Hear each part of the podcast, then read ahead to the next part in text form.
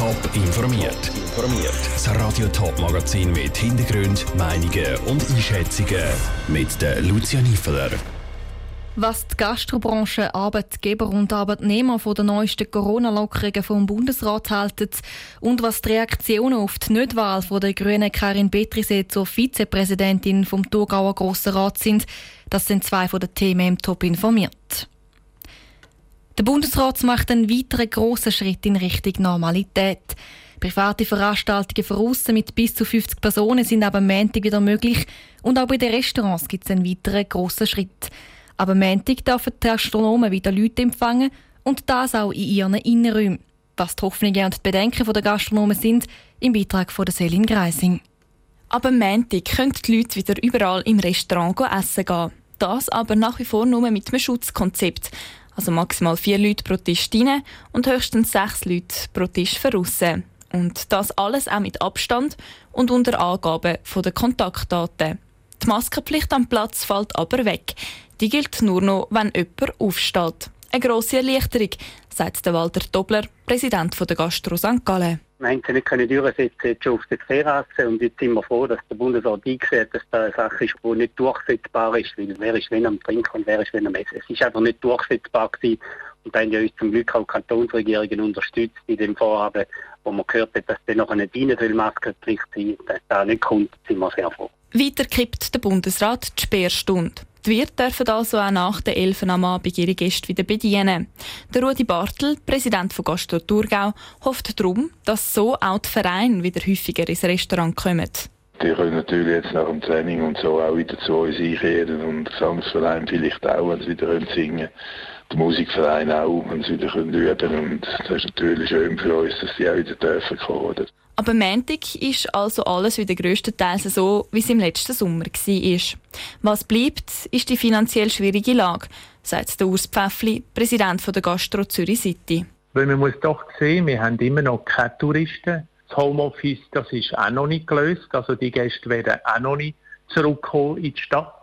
Und von dem her wird es sicher noch für einige Betriebe schwierig werden, gerade in der Stadt selber. Die Gastronomen sind aber alle froh, dass sie ab Montag wieder ihre Gäste verwöhnen können. Sie glauben auch, dass sich immer mehr Leute wieder ins Restaurant getrauen, je mehr Leute das geimpft sind. Der Beitrag von der Selin Greisin. Neben der Lockerungen bei den Restaurants hat der Bundesrat auch einen Entscheid zu der Homeoffice-Pflicht gefällt. Die wird in eine Empfehlung umgewandelt. Aber nur, wenn die Betriebe ihre Mitarbeiter regelmäßig testet. Was der Arbeitnehmer und der Arbeitgeberverband davon halten, im Beitrag von der Katharina Pace. Mindestens einmal in der Woche müssen Arbeitgeber ihre Angestellten aufs Coronavirus testen. Nur dann ist die Homeoffice-Pflicht aufgehoben. Für Hans-Ulrich Bigler, Direktor vom Schweizerischen Gewerbeverband, ist das keine gute Lösung vom BAG. Weil für KMUs ist es nicht zwecksmässig. Wie geht es um mit Mitarbeitenden, die sich nicht wollen testen Wie tut man die Tests poolen? Wie macht man die ganze Versandorganisation? All diese Fragen sind offen geblieben. Das äh, führt zu einer grossen bürokratischen Belastung der KMU. Und wir erwarten ganz klar Vorschläge vom BAG, wie in der Praxis das kann umgesetzt werden. Der Arbeitnehmerverband Travail Suisse unterstützt den Bund in seiner Entscheidung.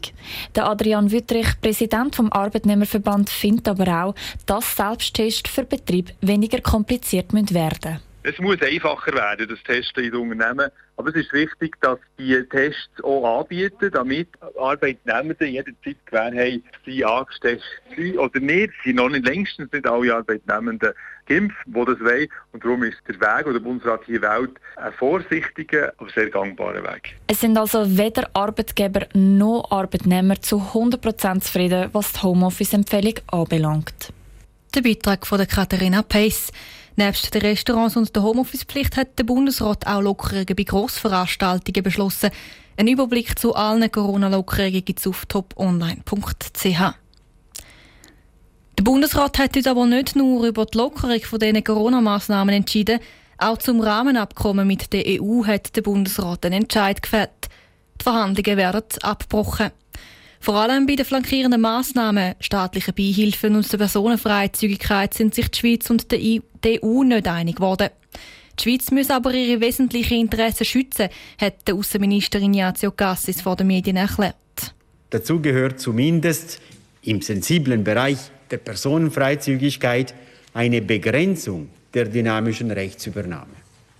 Vor diesem Hintergrund hatte der Bundesrat bei den drei noch zu klärenden Punkten kaum mehr Spielraum. Darum wird der Bundesrat die Verhandlungen nicht weiterführen. Er hat aber klar gemacht, dass der Abbruch von diesen Verhandlungen nicht automatisch auch einen Abbruch von allen bilateralen Beziehungen zu der EU bedeutet. Die Wahl vom Vizepräsidenten oder der Vizepräsidentin was im Parlament normalerweise reine Formsache ist, hat heute im Thurgauer Grossen Rat mit der historischen Schlappe geendet. Die Kandidatin der Grünen, Karin Betrisee, hat das absolute Mehr nicht erreicht. Joel Erle hat nach den Nicht-Wahl Reaktionen eingefangen. 51 Stimmen. Nicht mal die Hälfte der 125 anwesenden Thurgauer Grossratsmitglieder wenn Karin Petrisey auf dem Vizepräsidiumssitz sehen. Nach zwei Wahldurchgängen ist klar, das absolute Mehr erreicht GP-Kantonsrätin heute nicht mehr. Die Wahl wird vorerst auf Eis gelegt eine Ohrfeige. Nicht nur für die Kandidatin selber, auch für die grüne Fraktion. Fraktionspräsidentin der Grünen, Sandra Reinhardt. Wir haben eine fähige Kandidatin gebracht mit einem sehr guten Leistungsausweis. Wir haben den offiziellen Weg gewählt für die Nomination. Das ist mit der SP zusammen. Es ist die Fraktionspräsidentenkonferenz. Und das Parlament hat sie nicht gewählt. Und es ist für mich so ein bisschen demokratiepolitisch ein bisschen fragwürdig. Also, dass man das, auch den Vorschlag von der SP mit uns zusammen nicht respektiert. Die Kandidatur von der Karin Petrisey hat schon im Voraus für kritische Stimmen gesorgt. Gegen ihre Kandidatur ist die FDP und die CVP-EVP-Fraktion Vor allem aber die SVP hat sich im Vorfeld kritisch gegenüber der Kandidatur von der Karin Petrisey geäussert. Das niederschmetternde Resultat von der grünen Vizepräsidiumsanwärterin an der heutigen Fraktionssitzung sei aber kein Grund zur Schadenfreude, sagt der SVP-Fraktionspräsident Stefan Dobler. Ich bin nicht froh, dass jetzt das so ist. Eigentlich finde ich es äh, eher traurig, dass wir nicht fähig sind, eine Kandidatur da präsentiert zu bekommen, die akzeptabel ist. Darum wird der Thurgauer Grossrat am 9. Juni nochmal darüber abstimmen, wer das Vizepräsidium übernimmt. Die Grünen und die SP beraten bis dann, ob Karin Petrisey nochmal kandidieren wird.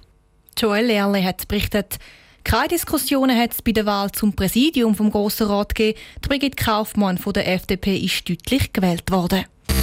Top informiert, auch als Podcast. Mehr Informationen gibt es auf toponline.ch.